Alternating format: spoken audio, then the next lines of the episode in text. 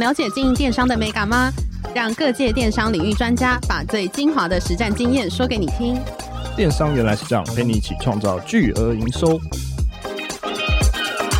大家好，我是林科威，我是一方。在台湾，喜欢打游戏的人非常多，成为职业的选手又是另外一回事。而电竞这个产业已成为整个游戏市场中含金量最大的。那二零一七年也被正式认为这是一个电竞的运动，那让整个产业提升不少的话题。我们今天邀请到一路从电竞选手到电竞工作室，然后成立自己品牌的 Alice 极限电竞的营运长来到现场来跟我们分享一些电竞的一些知识。我们欢迎 Alice。Hello，大家好，我是 Alice。诶，想要问 Alice，就是可以跟我们自我介绍一下自己，还有在电竞产业这块的经验吗？基本上我是从拨接时代就。出现的玩家了，所以我一路大概从最早期的《仙剑奇侠传》啊，《金庸群侠传》那种单机版光碟片，到第一代的那个以前波接时代的石器时代，然后再变成天堂，然后英雄联盟、嗯、魔兽世界、三国、信长，我全部都碰过。所以我算是电竞传说中最老的那一代，对，所以这大概是我过去的经历。那因为那时候年纪比较小，我大概是从天堂那个游戏开始，我有赚到钱。以前有那个虚宝交易，你知道，对，是那个网咖。嗯，然后以前还没有八五九一那个平台的时候，我们要去网咖面交，一手交钱，一手交装备。从那时候开始，我就从透过游戏的部分，然后去开始就赚钱这件事情。然后我就发现，哎，还蛮有商机的。然后一直到英雄联盟啊等等工作室就开始这样子做。所以后来就是除了自己在这个电竞产业上面赚钱之外，你也参与到就是电竞的产业里面了吗？对，因为其实我本身是做影视音行业的，然后其实那时候我没有想那么多。我其实一开始觉得游戏只是一个舒压的方式，嗯、然后到最后我才发现到说，哎，不是，它是要天分的。我是一直到大概三国转魔兽世界到英雄联盟的时候。我才发现的原因是因为那时候英雄联盟刚出来，然后呢，我在打游戏的时候可以双排嘛，就觉得哎，你技术不错，我跟你一起打排位的分数。双排是什么意思？就是很像我们学测不是会有 PR 几分那个分数，它、嗯、在游戏里面就有这样的天梯设定。所以那时候我们在打的时候觉得，哎，你打不错，所以我跟你一起排，是不是会跑得比较快，分数会跑得比较快？这样。哦、那结果我加他好友之后，发现到我天呐！我跟他 Skype 有好友，他就是我三国那一群里面的其中一个，嗯、所以我们这一圈里面的人，你讲本名都没有人知道谁是谁，都要报 ID。嗯了解。好，那为什么当时会加入这个产业呢？然后是看到什么商机？嗯，其实最主要不是看到商机，就其实是纯粹我爱玩，然后就刚好误打误撞，应该是这样说。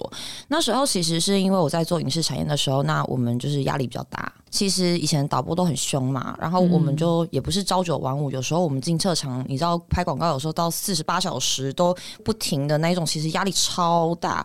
那其实我就只是上去玩游戏，然后跟大家嘴嘴嘴炮而已。嗯、我的输压管道，输压管道。原来，那你后来怎么去进到这个极限电竞这个品牌里面的呢？其实应该那时候是刚好我跟另外一个共同创办人，然后我们做了工作室。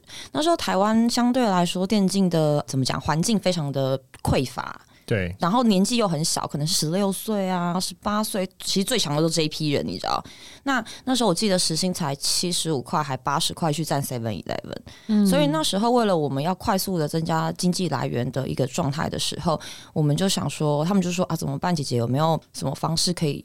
赚钱啊，或者什么，那刚好搭上八五九一刚出来的那一波，所以我就去弄了一个算是工作室的东西，然后让他们进来可以赚钱。这样，那那时候一个小时大概最高差不多可以到一千五百块，等于是钢琴家教的程度了。嗯、对，对，可是重点是英雄联盟是五个人的游戏，所以他可以做教学，所以是一千五乘以四，对，一个小时。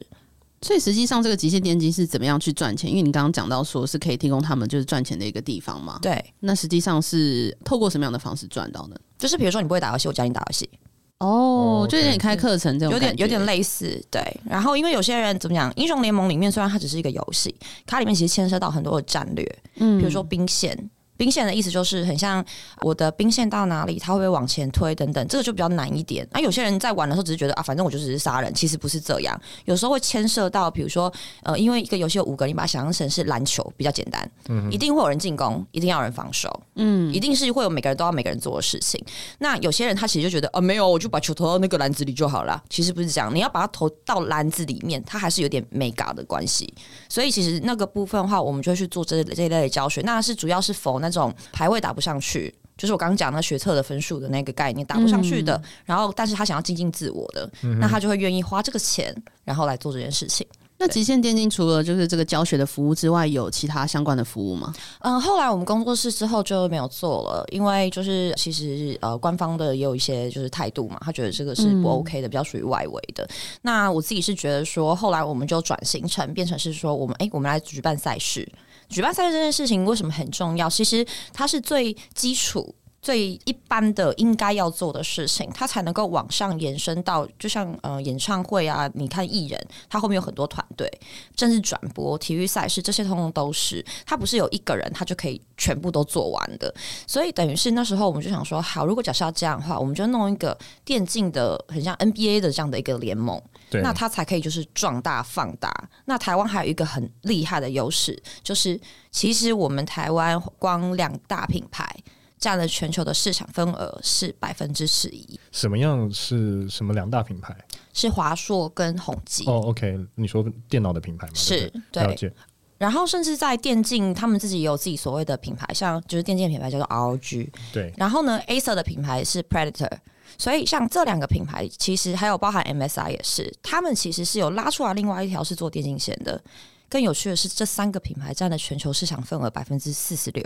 OK，OK。Okay, okay. 嗯所以这其实是一个很大的市场。那有人就说啊，那大公司都 PU 制度啊，怎样怎样怎样，类似这样。可是很尴尬的一件事情是，电竞是没有国界限制的，也没有地区限制的，因为我只要连上线，我更不在意你在哪里。所以像我们以前，我就会去打美服，因为那时候台服还没有就是 locate 在台湾的时候，嗯，我就是跳去美服打。后来台服有了，你说伺服器吗？伺服器，嗯。然后比如说有时候我们会想要打比较强的玩家，我就跳去韩服打。对，只是会有延迟上的偏差，但是很好玩的一件事，这几年因为五 G 的崛起，latency 变低了，嗯，所以我觉得未来如果假设可能星链计划成功，搞不好全球会变成同一个伺服器。嗯哼，对哦，有趣。哎、欸，那我想问一下您，您除了就是极限电竞的营运长，还是电竞营运师，可以帮我们解释一下这是一个什么样的角色吗？其实电竞营运师应该是那时候 Cheers 杂志自己下的标啦，就是其实它重点是在讲一个叫做 Hybrid Talent，就是混种人才。其实也就是现在大家一直在讲的所谓的跨域人才。对，因为我自己爱打游戏，那游戏圈的人其实像呃也比较封闭一些，娱乐圈相对的也是封闭一些，所以我刚好是卡在那个中间，就是所谓的跨域人才那一类。那你要工程师去了解影视，其实这个很困难。那我们要去写 coding 也不可能，所以它等于是其实是需要一个。整合统合的角色，所以那时候 Cheers 的那一篇访问，他就帮我下了一个叫做电竞营运师的这这个呃，算是职务名称这样子。对对对。那呃，就你看来，就是跨域人才在电竞这个产业需要具备什么样的一个特别的能力呢？呃，我觉得基本上一定要有现在就是最传统的哦，第一个基础的就是你的所谓的最主要的，应该就是说你的本行，你要有你自己的一个专业。对，你要自己是一个专业的人才，应该是这样说。为什么这样讲？原因是因为如果你今天不是一个专业的人才的时候，你只是会打游戏，那没有用，嗯、完全没有用。你就只是会打游戏，重点是你没有办法成为选手的时候，你就只会打游戏，这件事情才是最可怕的。嗯、可是其实电竞产业里面呢，就我刚提到了，举例来讲，你说打篮球，啊，他也只是打篮球啊，不，他有转播。讲最近比较红的，好了，WBC 不是在台湾打吗？对不对？那这个转播，举例来讲，打棒球的时候会有所谓的追焦手，球一打出去，那个球速很快啊。嗯、你如果不知道棒球经验的人怎么转播，你转播不了。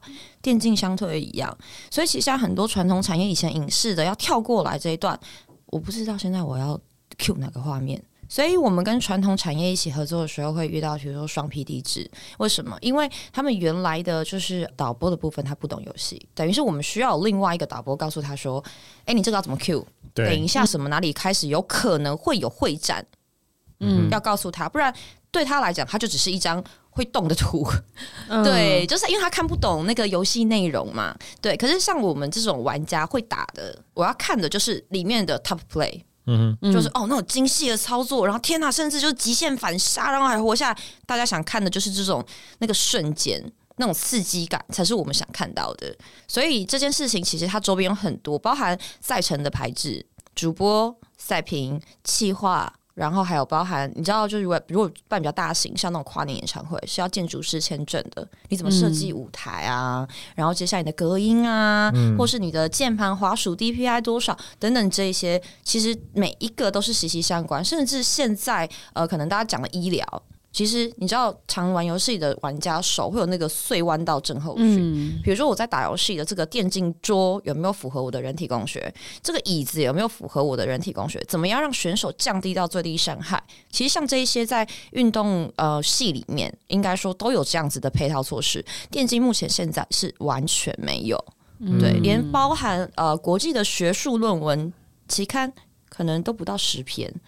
对，嗯，哎、可是电竞产业在目前就是已经走到大家就是普遍可以接受的部分，但是你刚刚讲到的这些，就是还没有办法就是发展起来。那你觉得说，那现在的电竞产业是发展到一个哪一个阶段了呢？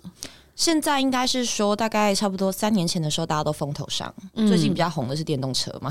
对 对，那三年前吗？对，没有没有没有啊、呃，有一点点关系，逻辑、嗯、是差不多的。是那以前就是大概三年前，大概是风头上，所以在风头上的一个关系的时候，大家就会一直去 follow up 这件事情。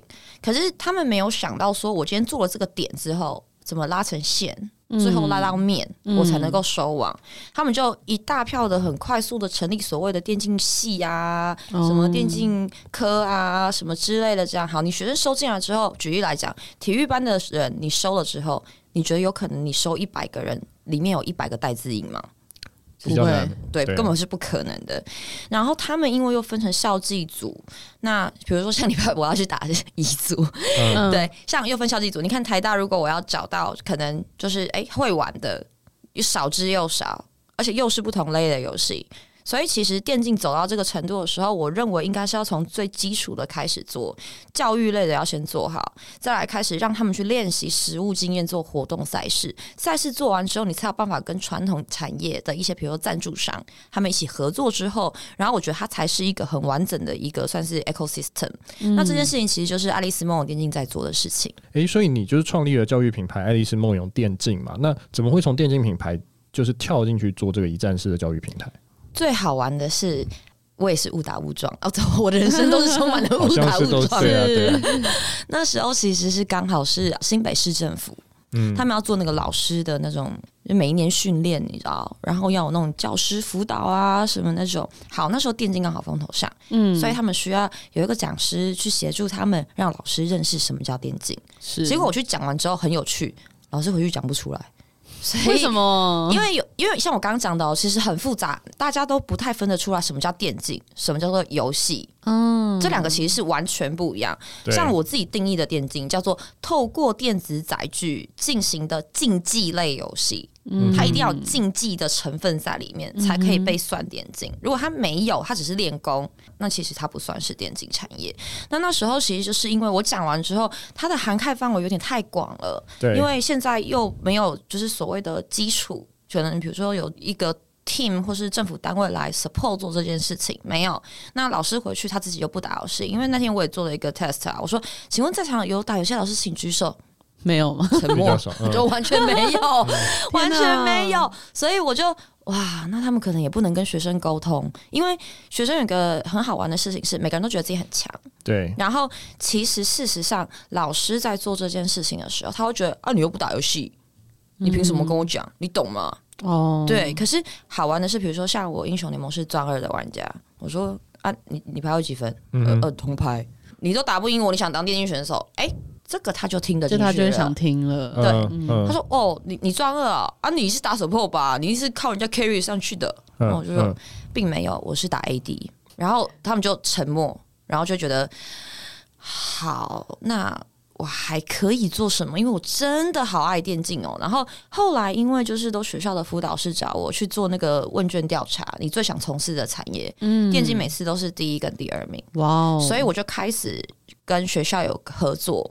然后我讲座第一年做完之后，我就发现到，哎、欸，我这样贡献好少哦。嗯，因为我讲完之后，学生还是不知道我要怎么投入这个产业啊。嗯，我我如果想加入，我要怎么做？我真的很强诶、欸，我想要找职业队，我怎么弄？所以我后来我就开始跟学校谈一件事，我说我们开始做实作工作坊。嗯、所以在第二年的时候，学校也是很阿萨里的，就说 OK 没问题，来我们来做。所以我大概都是从四到七堂，然后呢，我们就让它变成一个小型的微型赛事。嗯，因为学生举例来讲，我们今天录 Podcast 这件事情，学生觉得啊，你就讲讲话而已啊，啊不就录一录而已嘛，而且很简单，你真的就要真的上来说。讲不出来，讲不出话来，对，会有这状态。然后他们就是你知道，都是键盘侠的概念。嗯、对，那我就是很简单，我让你直接实做一次。可是我们不是那种很职业的，就是只是校内大家进行一个实做工作坊的概念，学生就知道难度，学校就会觉得说，好，我培育了这批批学生，所以我就可以让他们可能知道说我未来要去朝哪一个方向去做。啊，有些人比较会讲话，有些人不会讲话，嗯、会讲话就去当主播，不会讲话的你可以去当转播啊，你也可以当音控。啊，有很多你可以做的，所以我大概是这样子让老师们慢慢去接受这件事。那现在已经迈入差不多第三年的时间了，其实我的课本已经做好了，就是符合学校课纲的。嗯、那最近我有跟一些就是本来就有跟我合作的老师在进行修编。那修编完之后，我就说：“哎、欸，老师，我真的没有办法一个人可以扛那么多学校，因为我大概讲了大概有差不多六十几所学校哦，就是超多，然后大概已经差不多有差不多呃七千多八千人了。”那对我来说，我会觉得，哎，不行啊！那我怎么可能一个人去上这么多学校？那电竞圈有个很好玩的一件事哦，就是喜欢打游戏的人不喜欢出门，嗯，所以你只能在学校去教育他们，就是你只能在学校去教学他们一些专有的知识，应该是这样说。那所以后来在第三年的时候，我觉得说，老师，那不然这样，前面基础的你们上，后面实做的我们来。嗯嗯，那也可以达到你们就是想要让学生有实战经验，因为通常大三的时候或大四要实习。我说，那你这样子就可以提早，那就可以减少那个学用落差。那老师也蛮支持这件事情的，所以我们现在就来做这件事情。嗯，所以现在目前就是专注在学校的一个课程为主嘛。对，因为刚好我一九年的时候，其实呃，我们本来跟海外已经签约了，我们要去海外去办赛事，结果。就是我讲的误打误撞，很好玩。就我人生都是误打误撞。是 我去帮了之后，隔一个月疫情爆发，嗯，那就是全停，海湾赛事就没办法，全停，完全全停。嗯、我刚好因为去帮忙嘛，然后学校就找我了，然后就开始越来越多，一直打电话，一直打电话，然后我就哦，好好帮忙。所以像最近开始连偏乡都找我，嗯，对，所以我等于是有点是在做 ESG 里面 S 的这个部分，了解。那刚刚讲到你在电竞这一块，就是在教育方面的一个付出。那你会觉得说，现在电竞目前在现在的教育产业当中，有什么比较缺乏的部分吗？其实我觉得全方面都很缺乏，嗯，包含师资、选手。那我觉得最大的问题是在于资方的投入，因为其实我觉得有一个最大的问题是啊、呃，我讲电竞好了，最直接的，大家一定都想到都是硬体设备的品牌，对。可是硬体设备品牌，他们呃，因为是大公司，所以他们有 BU 制度。那台湾部分可能就只管台湾，欧洲可能就只管欧洲。可是有一个很大的问题是，电竞是没有分地区的。嗯，当它一没有分地区的时候，其实台湾的 budget 跟国外的 budget 绝对是不一样。嗯，那它就会影响到很大，那就会衍生什么？就是台湾的选手有能力可能站得上国际舞台，选手就开始外流了。对对，要像我们台湾有几个就是比较知名的，像蛇蛇啊，或是 Maple 啊，他们都去 TSM，TSM 是美国的战队。那台湾明明就有这样子的人才，为什么我们留不住？我觉得这是一个很大的问题。那如果假设有相对应的资金跟训练还有挹注的话，他们才可以活下去。因为选手也不可能说，我爱打电动啊，我喝西北风就饱了。你要怎么样让他专注的训练？甚至我举例，像韩国来说，他们之前呢，呃，有一个选手，他们拿了世界冠军。因为通常最精华的年代，大概是在十六岁，差不多到二十，那个反应之快的。我跟你讲，那个、嗯、哦，就是他连声音都不用听到，他可以直接马上瞬间的，就是自然的反应，那个真的很强。嗯，那他这一段如果跑去练习了，那他后面的学业呢？我我们没有这一套措施，对，所以其实像韩国那时候，他们拿了冠军回来的时候，他们其实政府单位除了给他奖金之外，还帮他就是就开始补前面你那一段没学的东西，然后他就上了大学。那如果未来之后他真的不想走电竞，他还可以再做别的事，嗯。可是台湾一直没有做这件事情，然后导致我们台湾的选手疯狂的外流。现在超严重，几乎都是转到中国大陆或是转到欧美地区去了，然后有一些是去东南亚。所以你会认为说，就是台湾应该要每一个人都要知道电竞这个产业，等于说每个人都要先接触一下这一块吗？呃，应该是说，像我我去学校，我大概有分三个层面，除了我跟学生讲之外，我就用学生讲听得懂的，嗯，老师我用老师听得懂。有些家长来很凶哎、欸，我最讨厌我的学校小孩子打游戏，你怎么这样？哎、欸，我讲完之后态度很好。为什么？嗯、他发现到哦，原来这不是像我以前玩小精灵一样，啾啾啾啾啾都吃得到。没有哦，像最近那个乌俄战争，嗯，有一个十六岁的弟弟啊，他拿那个就直接无人机清场啊，那个最适合射击类的职业选手。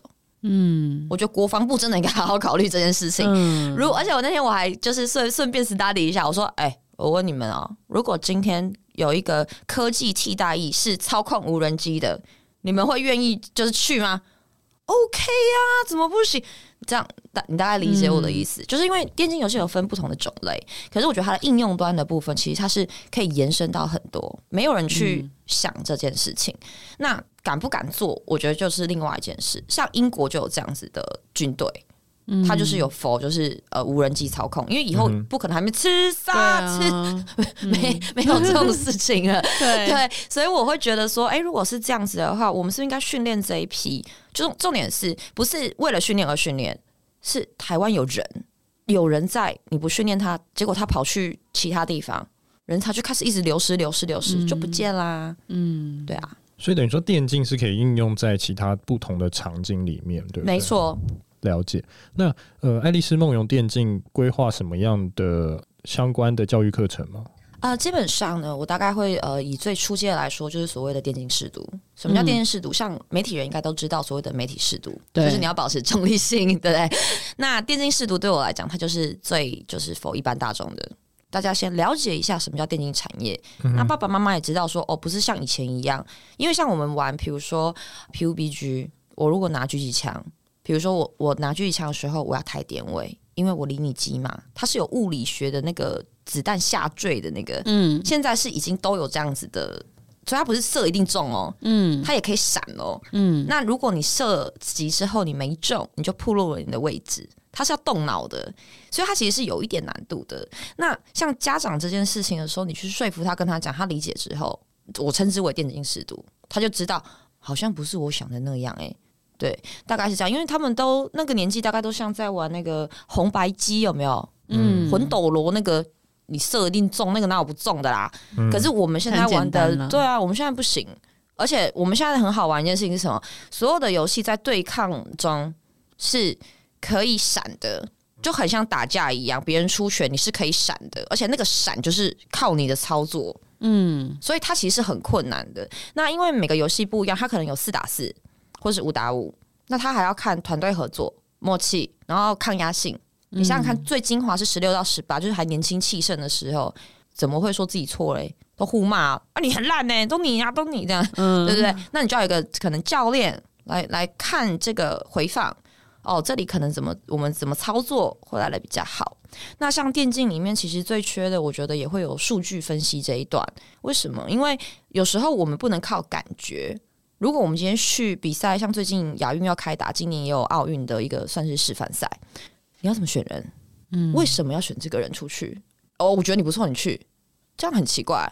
所以我们应该是说，今天这个战队里面，如果假设我们在同一个会战里面，会战就是打架的状态，对，这个人他持续输出的秒数多于 B，A 多于 B 的时候的状态。那我当然是拍 H 啊，嗯，因为他不会死，然后他持续输出状态，在整个统计下来他是比较高的，那 B 就不会有意见。嗯、可是现在的状态是都不是，他们是选一个教练出来，我觉得你打的比较看感觉，哎，对对对，看感觉，这是哪一个牌子的那个 slogan？好像是，哎、欸，可以置入吗？不行，可以啊，可以，欢迎置入。对对对对，那个啊，我想起来了，统一统一爸爸欢迎置入，对对对。那我想问一下，就是这个平台目前主要的营收为何？其实我没有营收哎、欸，其实就是做 S，、哦、真的是做 S。嗯，对，OK。所以未来有什么样的发展呢、啊？它会到怎么样的一个？呃，基本上，基本上呢，我觉得就是它未来发展状况，就是我现在学校已经把它布成点。然后变到网了。嗯，嗯对。那我一开始是科大，那很有趣的是，就是呃，像我今呃，我今年考台大，不对，去年去年考台大，对，其实学妹对，一爱的学妹，对 对对对对，去年其实我是因为爸爸的一句话，嗯，他说我想要顶大的，就是一直切不进去，所以我就跑去考了台大。嗯然后考进去之后，我现在把台大、政大、台科大，还有呃师范大学全部都连起来了。那我刚好提到说，我本来就是在科大，比如说海洋啊、北城啊，然后正修啊、树德，有一些夜师的教学，对，这些是我本来就已经在做的事情，就是我第二年那时候提到的事。那我现在在做的事，就是把台大、政大、台科，然后师范。把这些全部连在一起，嗯，对。那做起来之后，对呃 sponsor 来说，他会觉得，哎，对啊，这个就是很 niche 的一个族群。嗯、那我觉得这样子做，然后我也可以让他们有一个呃发挥的舞台。那我觉得最快的连接性是，呃，因为有时候我也会写一些政府的标案，对，所以其实每个县市政府有拨一些预算，其实是在这个上面的。举例，台北有台北杯，高雄也有高雄杯。嗯台中也有台中杯，嗯，那这个东西如果假设政府单位出的钱是变成是一个学生的惩罚，很多学校都会来参与的时候，我觉得大家才会哎、欸、去了解这个产业，嗯、然后去活化那个场馆，对，这是我的目标。好，那我们来宏观稍微介绍一下，就是聊一下，就是例如说，呃，我们看到报道有写到说，就是现在进入到一个电竞三点零的时代，那可以跟我们解释一下，就是这个电竞二点零跟三点零的差异大概是什么吗？好，我讲一下，就很有趣。这次台大杜鹃花节，然后我们电竞社就去摆摊嘛，嗯，然后因为我是币安天使，所以就有人看到币安，有人跑来问我说，虚拟货币跟电竞有什么关系？哎、欸，好玩咯。我说怎么会没关系？GameFi 啊，他说 GameFi。我说对啊，你知道八五九一吗？哦，知道啊。然后我就说，你想想看哦，如果之后网速越来越快的时候，我们可以全部人都在同一个伺服器打的时候，如果要做虚宝交易的时候，要透过什么？你如果是韩国人呢？嗯、你跟日本人交易呢？嗯，哦，那我就可以透过区块链喽。那这个东西就有得玩了。他，想想。哎，对耶，你讲的好像有道理。嗯、所以其实我觉得电竞产业这件事情，它慢慢一定势必会走向这个方向。可以把它想象成是一个全球的买卡，那是一件很可怕的事情。嗯、因为平均大概以台湾来说，嗯、呃，一个人大概会投入呃每个月一千两百块在氪金。如果你今天的 base 不是只有台湾两千三百万人，如果是全球的，那那个量体其实就够大了。然后再加上我刚刚提到，就是华硕跟宏基就占了市场份额。百分之十一哎，哇，那超高的！如果再谈就是其他代工的，可能已经超过一半了。嗯，对，我觉得它已经可以几乎可以成为算是另外一个护国神山。对对对对对对。那二点零的部分，其实我觉得就是像我们现在一样，就是有区域限制。哎，我这样不知道会不会讲到好，反正就是之前有一个算是政策说。小朋友一定要不不是不是我们台湾的哦，就是说小朋友一定要透过实名认证，一天只能玩两个小时那件事。嗯，哎呦，看到这个有看到这个哈 好，我跟你说，这个挡不住的。如果是我，我就跳去韩服打了。嗯嗯，所以其实其实就是其实二电竞二点零这件事情的话，对我来说就是会觉得说，哎，那这件事情我们就是活在云里面，三点零只是会再提升往上而已，就变到 GameFi 的那个状态。然后它会变成是全球的八五九一，对，嗯、理解。哎，那我想问一下，就电竞三点零有结合更多的硬挺设备或者进行竞技赛事的 VR 电竞吗？呃，目前是没有，但是大家有极力的想开发。其实我觉得台湾有一些技术上啊，有一些很厉害的，然后都没有好好的应用，它可能就先卖给国外的大厂。举例来讲哦，比如说眼镜，嗯，有些人戴眼镜，有些人没戴眼镜，可是 VR 是因为会盖住眼睛。可是你想想看，如果你今天走到某一个场景的时候，你眼镜戴上去，或是你戴眼镜的上面有一个算是那种吸上去的那种片，有没有？嗯。然后你一走进去这个，像比如说我们这个空间，它变成召唤峡谷。嗯。这件事情现在是可以做得到，因为他们有那个什么 X Y Z 轴，他们是可以去侦测，那它就变另外一个场景。其实就很像我们现在所谓的沉浸式场域。沉浸场域一定是要透过投影机，对，但是如果我透过那个眼镜。我进到某个场景里面，它就可以变成那样的时候，那就很好玩啦。你这个场景的应用就会变得非常非常非常的多元。对，那呃，VR 的部分的话，就是我刚刚提到，因为你戴着你就看不到外面其他东西，对对对对，所以这个会有点影响。所以我个人其实是比较看好是 AR 的部分。那其实呃，对我自己来说的话，我觉得呃，大家可能现在常常提到 XR，那我其实是觉得对我来讲，不管是什么 R。都是 reality，嗯，所以其实只要能够它有延伸性的应用，去结合所谓的译文也好，或是不论是任何文化类的，它不是只有应用在电竞，只是电竞里面是我可以应该讲说是呃做这件事是为了让它得到拟真感，我感觉就像以前最一开始刚那个什么。四 D 电影院出来的时候有没有？对，哦，就是让你实际感受一下哦，那个感觉。这样，其实我觉得目的性跟功能性应该也是是要偏向这样子的。了解。那目前在呃你的这个教育平台，就是爱丽丝梦游电竞这个品牌上面，是会有加入这些就是 VR 啊相关的一个延伸的课程吗？嗯，目前是没有。因为其实我现在怎么讲呢？就是大学生现在学的没有这么的深，嗯，对，对他们现在学的没有那么深，所以其实基本上我是让他们先了解电竞整个产业的模组的一个运行。因为你如果不知道它的运行的时候，你以为哎，我觉得就这样这样这样就可以了。其不不是，你想太少了，应该是这样说。嗯、那他们理解完之后，你才有办法更进一步去做说其他所谓的训练。所以我才一直跟老师说，同学要分组，他适合做什么，这个人就不会讲话，你只叫他当主播。对，他一辈子都学不会。那我说，那你要不要让他去试做别的？比如这个人特别喜欢画画，那他可以去做美术电绘啊。那像比如说维京，也是台湾很大的那个美术的公司，他们就可以去做这件事。应该是看这个学生他的长处在哪里，去引导他，而不是只是在讲电竞。对我来说，电竞只是一个动力，一个催化剂。因为我想玩，所以我自己去做着这件事情。那如果做了这件事情之后，他们自己就会自主去做。我我不用逼你啊，嗯、你自己愿意做的啊。就像举例来讲，他们可能为了想要增进自己的知识，就是他们可能会跳跳去美国的 Reddit 看，Reddit 就是台湾的类似 PTT 的东西。对对，对，那里面有些次文化用语，嗯，如果你不会打游戏，其实你你看不懂。对对，然后有些新的东西出来的时候，哎，他们自己就会上去看啊，自己学。那他英文比较好，他可不可以当英文的主播？可以啊。嗯，那次文化用语，你现在如果丢去给现在所有线上主播，我可以直接回答说，如果他没有打游戏，他绝对不知道那是什么东西。嗯，对。那这个东西只有你有玩过的人，你才知道。那这个就是职业上的一个很明显的差异性。对。那可是你说，那未来呢？没关系啊，你不想做电信，可是你如果想当主播，你口条都训练好，你都知道怎么样去做访纲、去做 study 之后，你一样还是可能可以去传统媒体、新媒体，你还是可以一样做，只是它不是在跟游戏有关，它可能是仿人，嗯，或是菜色啊、音乐啊等等之类的。那还蛮好奇，想问一下，就是刚刚有讲到说台湾电竞产业目前的教育情况好像还需要加强。那想问，就是台湾有没有就是比国外可能比较更比较优势的地方吗？其实我觉得，就是台湾的小朋友都很聪明，嗯，打得很好。可是有些可能没有好到可以当选手，但是真的很聪明，所以他们其实在对有兴趣的事情的时候，他们可以举一反三。嗯，我觉得这是很大很大的优势。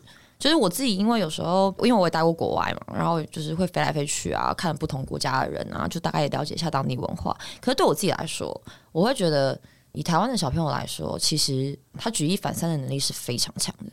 呃，像我们在游戏里面就在讲预判。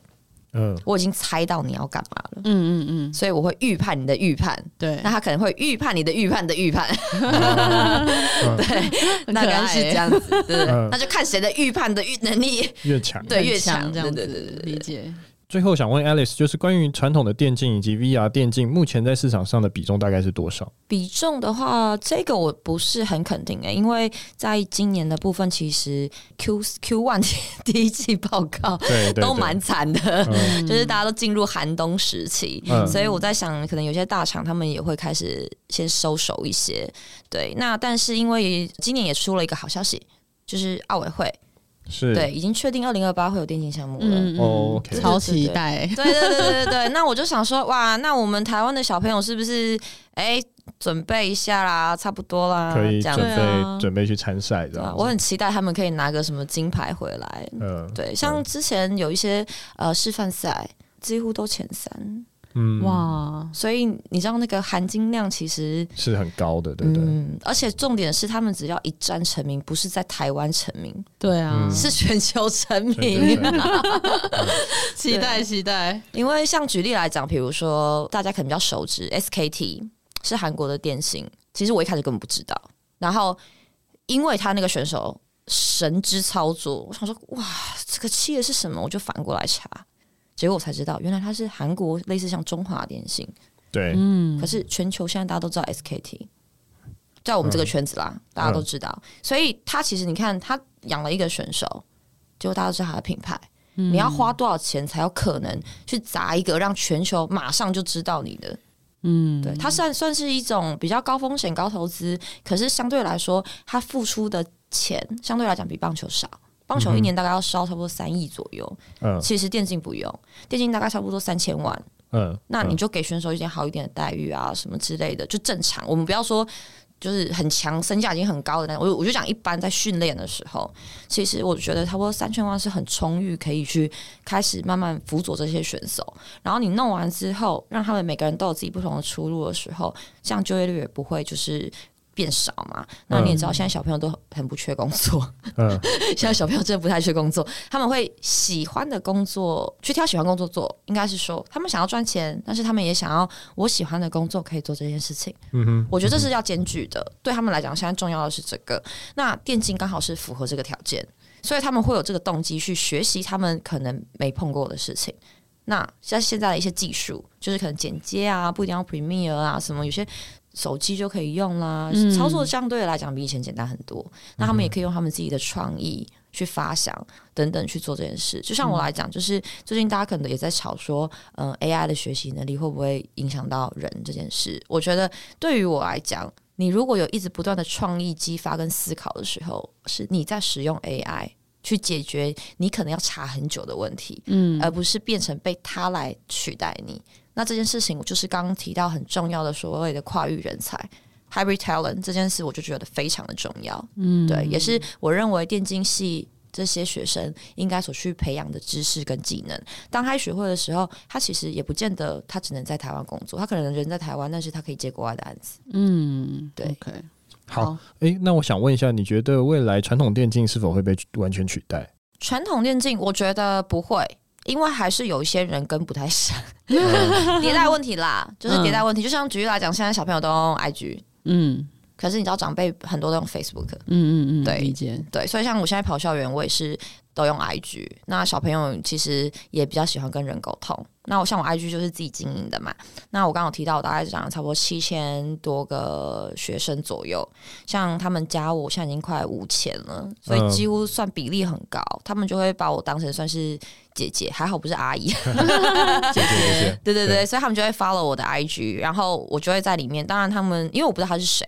所以他可以很自然的跟我讲，是。他其实小朋友会有个状况，我有发现是他不会跟学校老师说，嗯，因为但他会跟你讲，对，他会问我怎么办，那我就站在我个人建议的角度跟他说，我认为你可能要怎么做比较好。嗯哼，那我通常都会问说你喜欢什么，你要先去找出这个答案，对，你才有办法有那个热情跟动力一直去做这件事，因为搞不好你找到答案，你以为的答案其实是错的，嗯，然后他们就会去思考这件事。那我大概就是比较扮演是，就是真的是人才永续的角色。OK，对，今天非常高兴邀请到极限电竞的营运长周逸轩 Alice 来到现场，来跟我们分享电竞市场的相关走向以及未来市场的潜力。我们谢谢他，谢谢，谢谢，谢谢拜拜，拜拜，拜拜要追踪我 IG 哦。好哦。